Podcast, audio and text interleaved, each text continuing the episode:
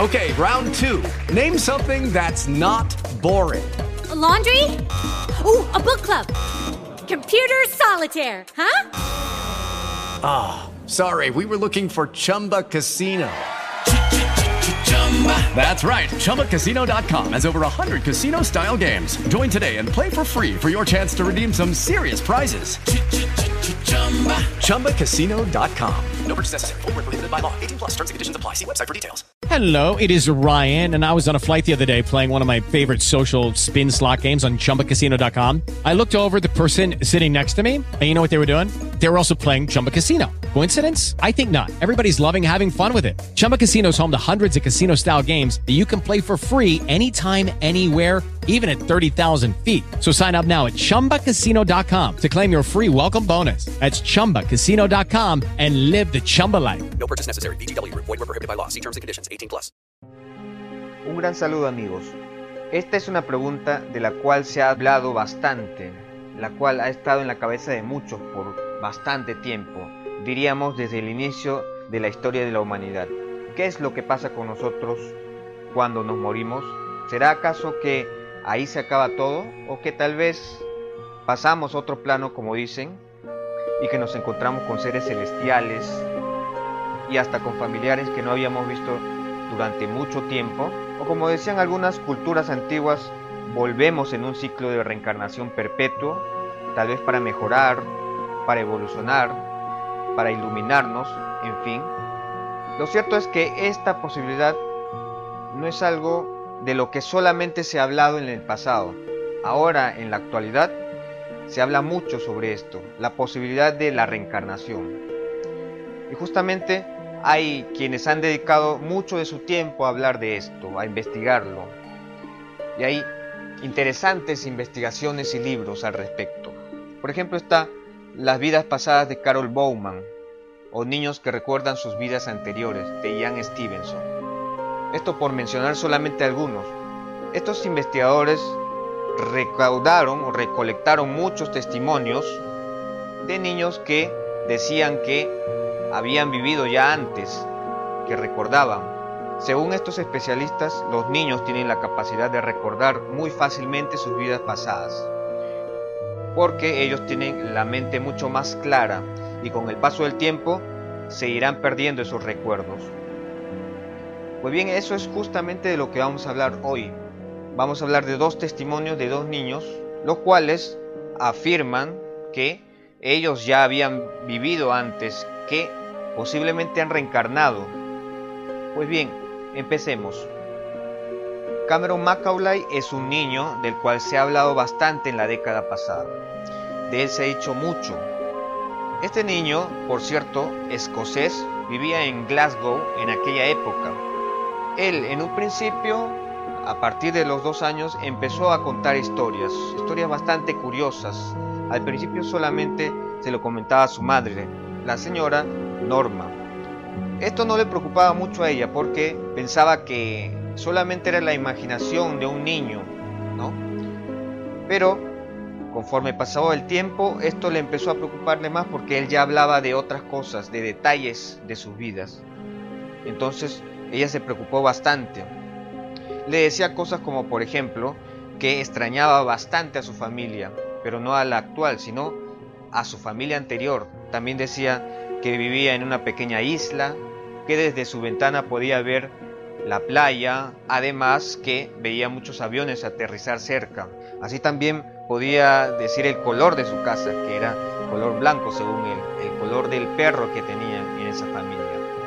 Asimismo, un dato importante y curioso es que él se quejaba mucho del baño que tenía en su actual casa. Decía, ¿por qué solamente tenemos un baño si en mi casa anterior yo tenía tres?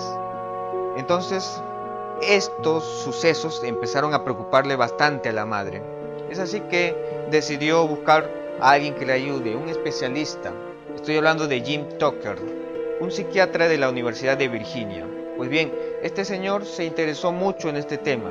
Le llamó bastante la atención porque, a pesar de que él ya había visto muchos casos similares, este representaba bastante sorprendente por la cantidad de detalles que decía. Entonces él aceptó gustoso y al poco tiempo se entrevistó con el niño. Al hablar con el niño, los resultados de esta entrevista fueron bastante sorprendentes porque él, aparte de los datos que ya se conocía, él empezó a dar otros. Por ejemplo, el apellido de su familia. Él decía que su familia se apellidaba Robertson y que su padre se llamaba Sean Robertson. Pues bien, después de este encuentro, ellos coordinando con la madre y con una cadena televisora de Gran Bretaña, una muy importante, decidieron ir hasta el lugar de los hechos, a ese lugar. Partieron a la isla de Barra, así se llamaba. En esta pequeña isla, ellos al llegar se sorprendieron porque todo lo que les había dicho el niño era cierto.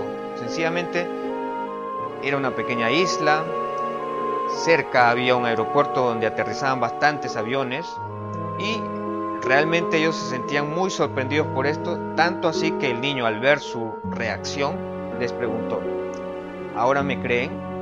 Bueno, era de esperar de que cuando él bajó del avión se sintió bastante eufórico y apenas puso un pie en esa isla, él gritó, volví.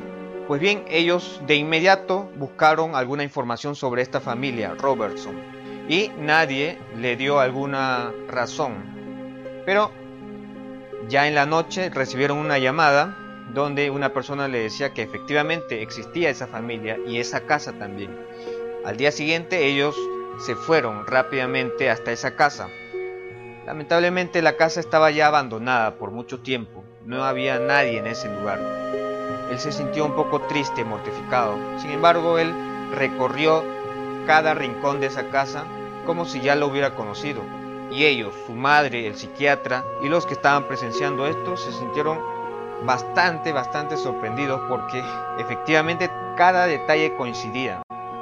Después de esto, Cameron se sintió un poco más aliviado, porque finalmente había llegado hasta esa casa. A pesar de que no había encontrado ningún familiar, él se sentía mucho mejor.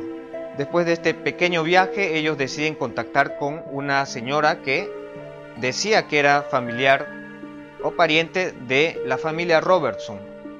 Y ella les proporcionó algunas fotos. En esa foto se podía ver claramente a la familia de este niño, los hermanos, además la casa efectivamente era de color blanco, el perro también se pudo ver en esa foto, el coche y otros detalles más. Después de esto, era de esperarse que el niño ya no hablara más de este tema, hablaba muy poco sobre esto. Pero según relatos de la madre, él alguna vez había hablado con uno de sus compañeros de escuela diciéndole que no se preocupe por la muerte, porque de seguro volvería.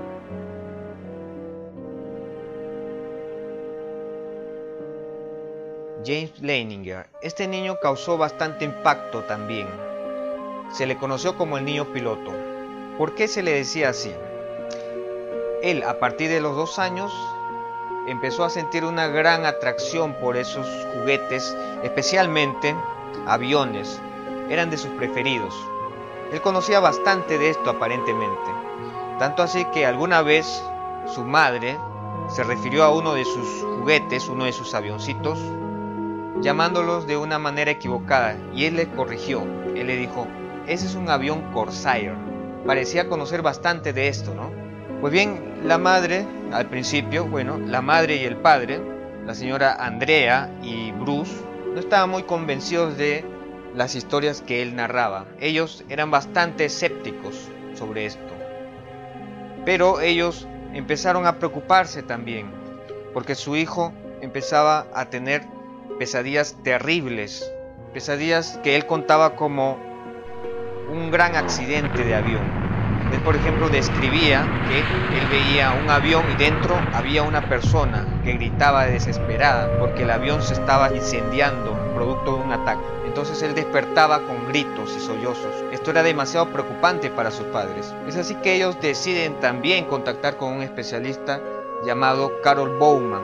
Esta persona obviamente ya había tenido contacto con varios casos como este. Es así que acepta este caso y decide entrevistar al niño. Y de esta entrevista también salieron bastantes datos muy interesantes y bastante impactantes. Por ejemplo, el niño le había dicho que el avión había sido derrotado por un avión japonés. Daba nombres específicos. Por ejemplo, el nombre del barco del cual partió se llamaba Natoma un portaaviones por cierto. Además decía que su compañero fue Jack Larson en esa misión, que volaron juntos y bueno, este especialista pensó que la mejor manera era buscar a esta persona, Jack Larson. Y fue así que ellos viajaron hasta allá. Él vivía en Arkansas y viajaron en el año 2002 hacia ese lugar. Efectivamente se encontraron con esta persona. Él decía que no podía recordar mucho de los detalles precisos, pero, por ejemplo, decía que tal batalla se desarrolló en marzo 3 de 1945, exactamente en la batalla de Iwo Jima. Y bueno, él dijo que efectivamente salió con un compañero para esa misión que se llamaba James Houston. Después de esto, ellos decidieron buscar a algún familiar de este joven. Y fue así como contactaron con Amy Houston.